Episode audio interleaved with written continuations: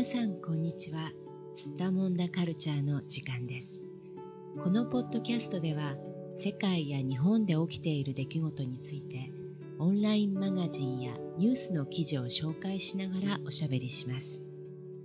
スッタモン出している社会や文化私たち自身について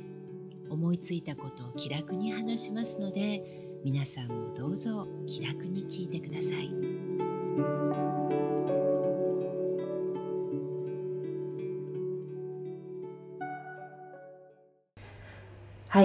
今日は「アラサー女子がもやる不適切にも程がある」に見える変われない自分を許してほしい。おじさんの甘えというプレジデントオンラインの記事を話題にしておしゃべりしていきたいと思います。それでは今日も東京の小雪さんどうぞよろしくお願いします。はいお願いしますはい、えーまあ、今回は実はあの1月から新たに始まった日本のテレビドラマのね話になるんですがこのタイトルが「不適切にも程がある」っていうねちょっと変わったタイトルなんですがでこの適切ってどういうことかっていうとあのまあ何かに対応するためにねあのそれが適している合っているそれがあの状況に見合っているとかねそういう時に使われる言葉でで不適切というのは逆にあのまあその場にそぐわない。そういう状況にそぐわない。ふさわしくないっていうねそういう意味になるんですがでこれが「程がある」とさらに続いていて「程がある」っていうのはこれ怒る時によく使う言い方なんですけども「何々にも程があるね」でこれあの呆れるぐらい、まあ、ひどいような時にね使われる言い方で不適切にも程があるって言ったらもうふさわしくないっていうのも通り越してもう甚だしいひどいっていうね。ひどくあの良くないことっていうね。本当にダメなことに対して、まあ、怒っているような言い方として使われるんですがでこれがタイトルになっているテレビドラマでこれ実は私今回今まだ日本にいるのでね見る機会がたまたまあったんですが面白いですねこれ。はい、すごく面白いです。ねこのドラマ面白いですよね。でただねあの私なんかは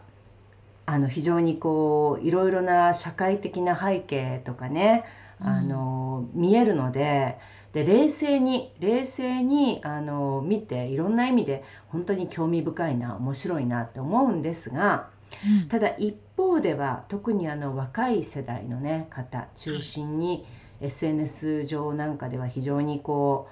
うまあこれのこのドラマについてねこれはなんかひどいとか嫌だとかあの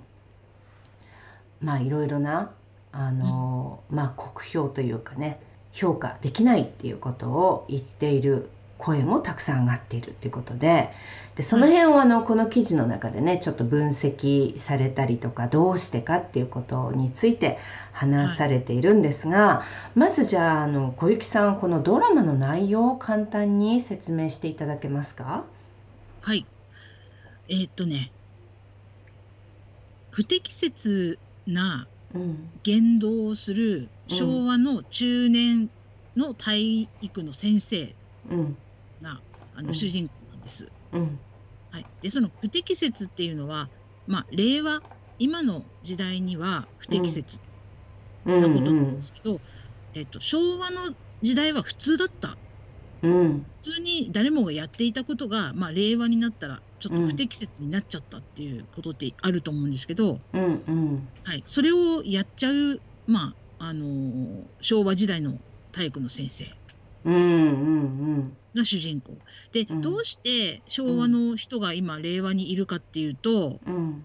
ちょっとタイムスリップしてきちゃったんですね。うん、なるほど。はい、だから昭和の、まあ、考え方のまんまで昭和の言動のまんまで、うん、令和今の時代に来て、まあ、生活をするので、うん、もうありとあらゆるハラスメント、うん、はい、うん、セクセクハラパワハラ。うんうん、こんなことをあのやってしまいます。うんうんうん。はい、で周りからはそれが不適切だというふうに見える。うんうんうん、はい、なので不適切にも程があるっていうタイトルになっています。うん、はいはい、ありがとうございました。まあ、私もね、これ見てるから実は知ってるんですが、あのー、これね、どう説明するといいのかなってちょっと迷うところもあるんですが、まずこの時代背景ね、日本のね。で、この昭和の61年、えー、これ西暦にすると1986年になるんですね。はい、この1986年にあの生きていた50代の男性が主人公だっていうことで。であの面白いのはその結構時代背景に非常にこう忠実に本当にリアルにこの時代に行われていたこととかこの時代にあったテレビ番組とか、はい、この時代にあの流行ったものねいろいろな歌謡曲だったりとかあとはこの時代に流行った漫画とかドラマとかそれからこの時代のまあいろいろなその文化ですよね。みんなが当たり前だと思っていた文化っていうのをそっくりこうそのまま見せるようなシーンっていうのがタイムスリップするね話でこの1986年と現代この2024年っていうのを同時進行でこう行ったり来たりするからドラマの中でね、この両方のシーンがこう常に交互に変わる変わる映るっていうものをね私たちは見るんだけどでその中でやっぱり強烈ななんかカルチャーギャップみたいなのがあるんですよね。そうなんですよね。うん、若い人たち今の Z 世代の人たちが驚くのは、うん、一番最初に驚いたのはまあタバコを吸うシーン、うんうんうん、校長室でタバコ吸ったり、うんうん、中学校の職員室でタバコ吸ったり。先生がね先生がタバコ吸ってるっていうね、ここでもタバコを吸い放題とかもびっくりしてますね。うんうん、うん、ね信じられないと思うしあとは言動ですよね。現代社会ではそんな言葉使わないでしょって思うようなこう非常になんか卑猥な言葉、うん、い。やらしい言葉とかね、まあ、いやらしく聞こえるような言い方とかね。あとあの歌の歌詞なんかでもびっくりするようなこうひどいあの、女性を軽視するような歌の歌詞だったりとか、はい、あのまあなんていうかとにかく全部においてひどいんだよねこれね。そうなんです。そう。まあただこれが普通だったっていうことにあの一番ショックを受けるんだけれども、うん、まあ、その辺がねあの2024年は知っているけど1986年は全然こう知らないとかねあの想像できないってなった時に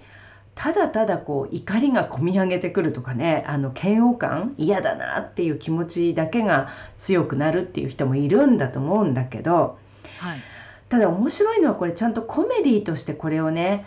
わざと意図的にこうなんか面白くすることで、まあ、ちょっと私たちに考えさせてくれるような仕掛けっていうのがいっぱいあって、うん、はいであの確かに難しい部分だよなとは私も見ていて思うんだけどただ、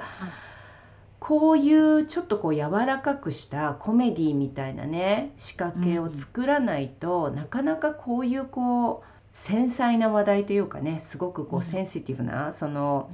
なんかこうみんながなかなか言葉にしにくいようなね特にこうセクシャルハラスメントに関わるようなこととか、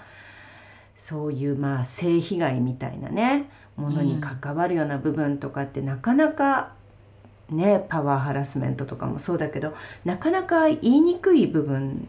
をあえてこう見せつけることでねその現代の日本があの、まあ、抱えている問題とかあとはその過去どれほどひどかったかっていうね。うんうん 時代的なこの流れの違いみたいなものもこう同時に見せてくれるっていうところで私はね結構面白いなと思ってつい見ちゃうんだけど、うんうん、まあ課題はねいろいろあると思うんだけど小雪さんどうですかこれ？そうですね。あの今までにないタイプのドラマで、うん、すごく面白くて笑えるんだけど、うん、ちょっとこう考えなきゃいけないなって思ってちょっと人と話したくなるようなドラマですよね。うんうん、あの昭和時代のことも確かにひどいんだけど、うん、令和の今も、うん、なんかなんて言うんだろう。それとは逆にあまりにもこうなんていうかな気を使いすぎちゃって、うんうん、例えばコミュニケーションしなくなっちゃってるとか、人に批判されるからあの、うん、あんまりあのなんだろう部下に指導するのもあのあまり言えないとかっていう上司の悩みが出てきたりとか、うんうん、やっぱり令和には令和のちょっと問題があったりするんですよね。うんうん、でそこって、うん、あの昭和が全く逆で、うん、こうずけずけものを言ったりすることが多かったりするから、うん、まあどっちなんだけど、うん、そこをちょっと見ながら考えた考えたくなるような、うん話をしてみたくなるようなそんなようなシーンはたくさんあるなって思いますね。うん、そうですね。うん、でまあこれやっぱりテレビドラマだからねエンターテインメントなこうものとして、やっぱりあの途中で踊り出したりとかね歌い出したりとかまあもちろんありえないような設定でいろんなことがこうコメディタッチでね行われるんだけど、だからあのリアルではないというかあくまでもそのコメディ仕立てというところで面白く、うん、面白おかしく作っていますからあの挙げられてる例っていうのは常にこう、うん、大げさですよね。大げさにこう表現されているから極端な例と極端な例っていう形で、うん、あのまあ、この昭和の時代と令和の時代っていうふうにこう対比させて比較して、わざとこう見せてるっていうところがあるんで、だからまあそういうこうドラマだからねっていうところもある程度は分かった上で見てないとこれをあのまるでねドキュメンタリーみたいにね見ちゃうとあの本気で腹が立つとかね本気でこう「え何考えてるの?」みたいにこう怒りたくなっちゃうのかもしれないんだけどまあそこはやっぱりドラマだっていうね、ところがやっぱり確かにあの都合のいいように作られるっていうのはストーリーである以上どうしても作家の考えとかね作家がこうどういうドラマを作りたいかっていうところに由来してしまう部分はありますからね。だから、まあそこはあの作ったお話であるってことをあくまで分かった上ででもその一つまあ、これまでなかなか話し合われてこなかった要素っていうのもたくさんあるから、うん、そここう一歩踏み込んでいい機会だからあのこの機会にねこういうちょっと、みんながなんとなくおかしいなって思ってる問題をね一歩こう踏み込んで話し合えたらいいなっていうそんな気にもなりますが、うん、私がね実はあの、まあ、普段日本に住んでないじゃないですか。はい、だからあのドラマを見ていてこの言葉ってすごくたくさん出てくるけどどういうふうに使われてるんだろうって思ったのが、うん、あのコンプラっていう言葉なんですよね。うんうんうん。でこれコンプラコンプラってコンプラ違反とかコンプラに引っかかるとかねすごくたくさんコンプラコンプラって出てくるんだけどこれってどういう意味で使われてるものなのか小雪さんちょっと教えていただけますか？なんか本来の意味とちょっと違うというか少しずれたような意味合いで使われてるのかなっていうふうに思うことがあります。うんうん。はい、で本来さっきあの、うん、なんかちょっと一緒に調べていたら、うんうんうん、コンプライアンスっていろんな、うん、本当に医学だとかいろんな科学だとかいろんなところで使われるんですもんね。うんうん、まああのーそうですね。日常的にっていうかこう割と専門性のねあるこうそれぞれのジャンルでも使われたりする言葉なんだけど今の日本で使われている、あのコンプラっていう言い方ってどういうふうにあのどんな意味で使われてるんでしょう？日本で使われてよく聞くとしたら、うん、まあ、企業コンプライアンスっていうような流れで使われるんですよね。うんうんなんだけどなんか最近の使われ方としては、うん、なんかこう世間からその会社が責められないようにするっていうかう SNS とかでも炎上しないようにするみたいなところでコンプライアンスとかコンプラ違反にならないようにっていうふうに使ってることが多いように感じます。うん。だから本当だったら、その会社が決めた、うん。うん、まあ、法律に基づくなんか決まり事をちゃんと守るっていう、うんうん、ことですよねコンプライアンス、うんうんうん、そういうところよりちょっとなんかもうちょっと炎上しないようにするとかそっちの方に力がかかっているように私は思いますけどもね最近。そうなんだ。なんか、なかなか日本語にもしづらいこう独特の意味で発達してきたんだね、うん、きっとこの言葉がね。だからなんか、ね、なんて言うんだろう。保うんと、保身に近いような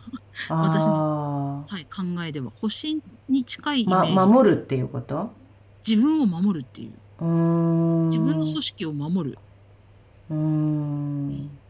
なるほど。まあ、あのもともとはっていうかそのね最初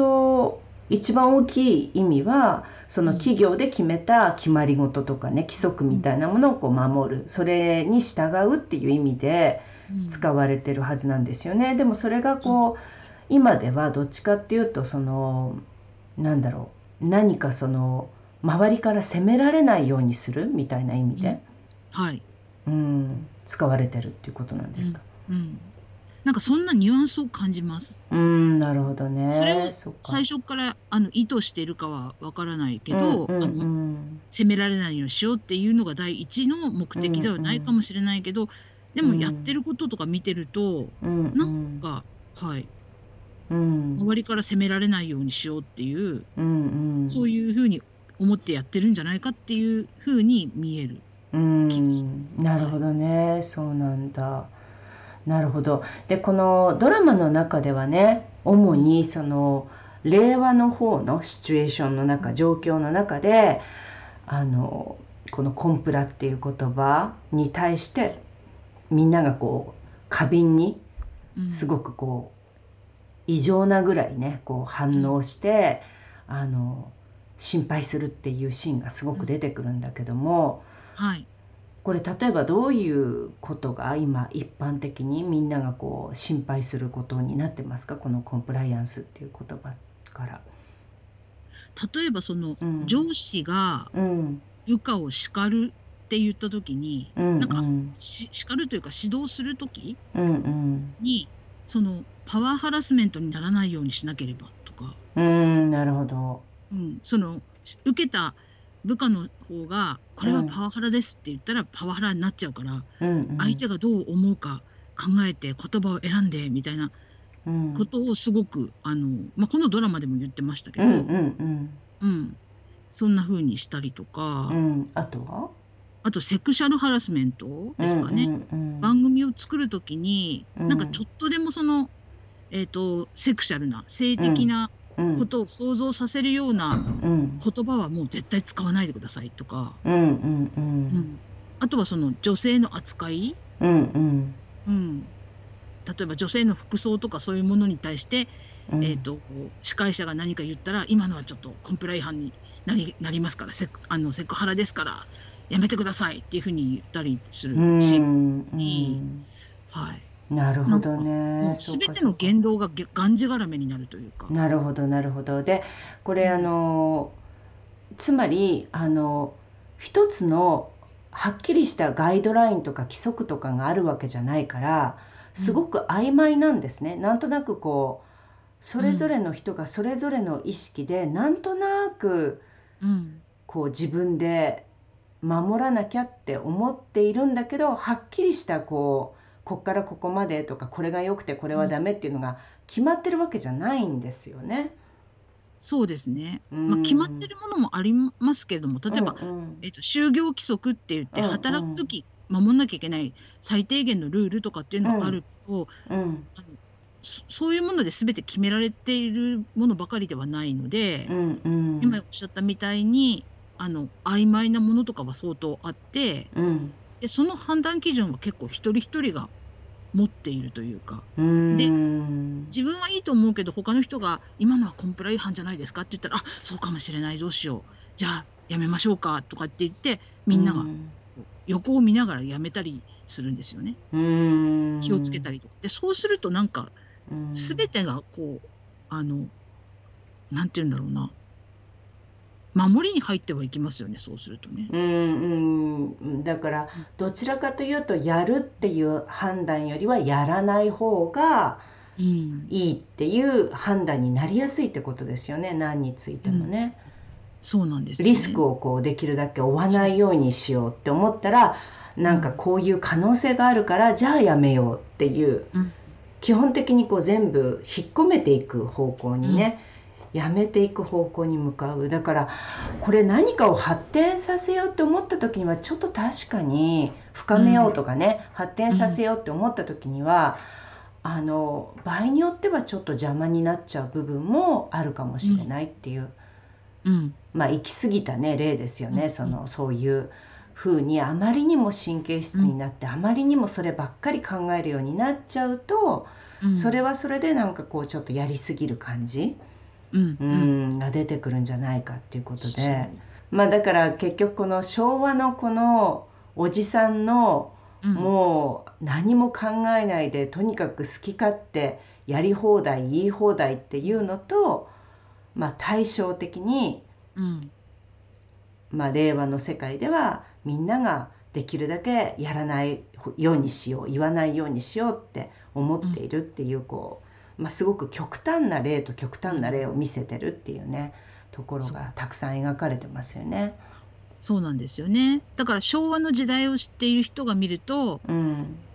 ああよくぞ言ってくれたみたいな。そうなんだよ、うん、今みんな遠慮しすぎなんだよってもう昭和の時代はこういうふうにやってあのススカッとするよねなんていうふうに、うん。まあ、年齢の高い人は思うわけですよね逆にね。でそれをあの同じものを見てても令和の若い人たちは、うん、なんて無神経なんだろうとか、うん、なんてそれコンプラ違反なんだろうって思って見るみたいな、うんうん、そういうギップがこう、うんうん、生まれている、はい、そんな感じですね。うん。ねまあそういうところでも一つねこう議論になりそうな、うん、あの部分だと思うんですがあともう一つやっぱりこの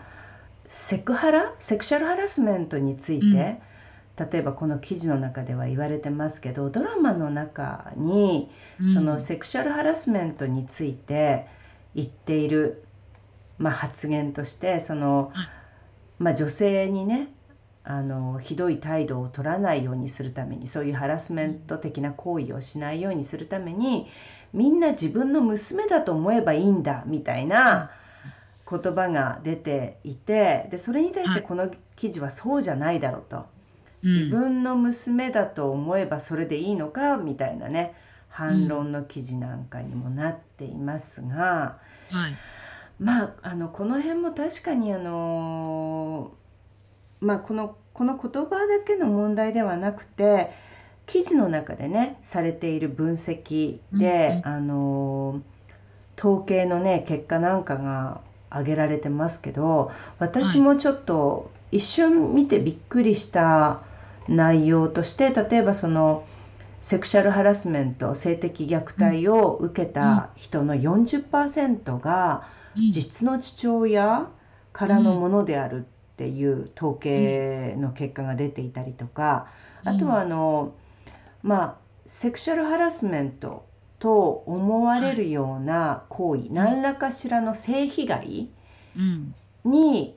日本の女性の40%が18歳までに会っているらしいっていうね、うん、あの統計結果なんかが出ていたりして一瞬数字で見るとえそんなに？って思うんだけど、うんうん、まああの実譜によるっていうところはねちょっとあのこの記事の中では細かい分析まではわからないのでちょっとここではわからないんですが、はい、この日本女性の40%が何らかしらの性被害に遭っている、うん、遭った経験があるっていうことに関してはよく思い出してみると、うん、自分のね過去の経験とかも思い出してみると、うん、まああのそんなに大変なことではないにしろこうちょっとした性被害、こう痴漢的な行為に遭うとか、うん、なんかこうちょっと気持ち悪いって思うような、うん、あの状況とかね、うん、そういう目に遭うっていうのは確かにあるかもなってすごく思いますね、これ。うんうんうん、そうですね。うん。ね、だから、そういうことを考えると確かにあのあまり話題にされていない部分なんだけどこういうことはやっぱりなくなってってほしいなっていうことも思うし、うん、あのなくなっていくようにするためにはやっぱり社会がもうちょっとね目を向けて意識するようになっていかないとダメだよなっていうのもやっぱり感じますよね。うんうんうんそうですね。だからここでそのドラマの中の、まあ、セクハラガイドラインみたいな感じで、娘にしないことはしないようにしようよって呼びかけるっていうのがあるけど、まあ、それだけじゃ足りないよねっていうのも、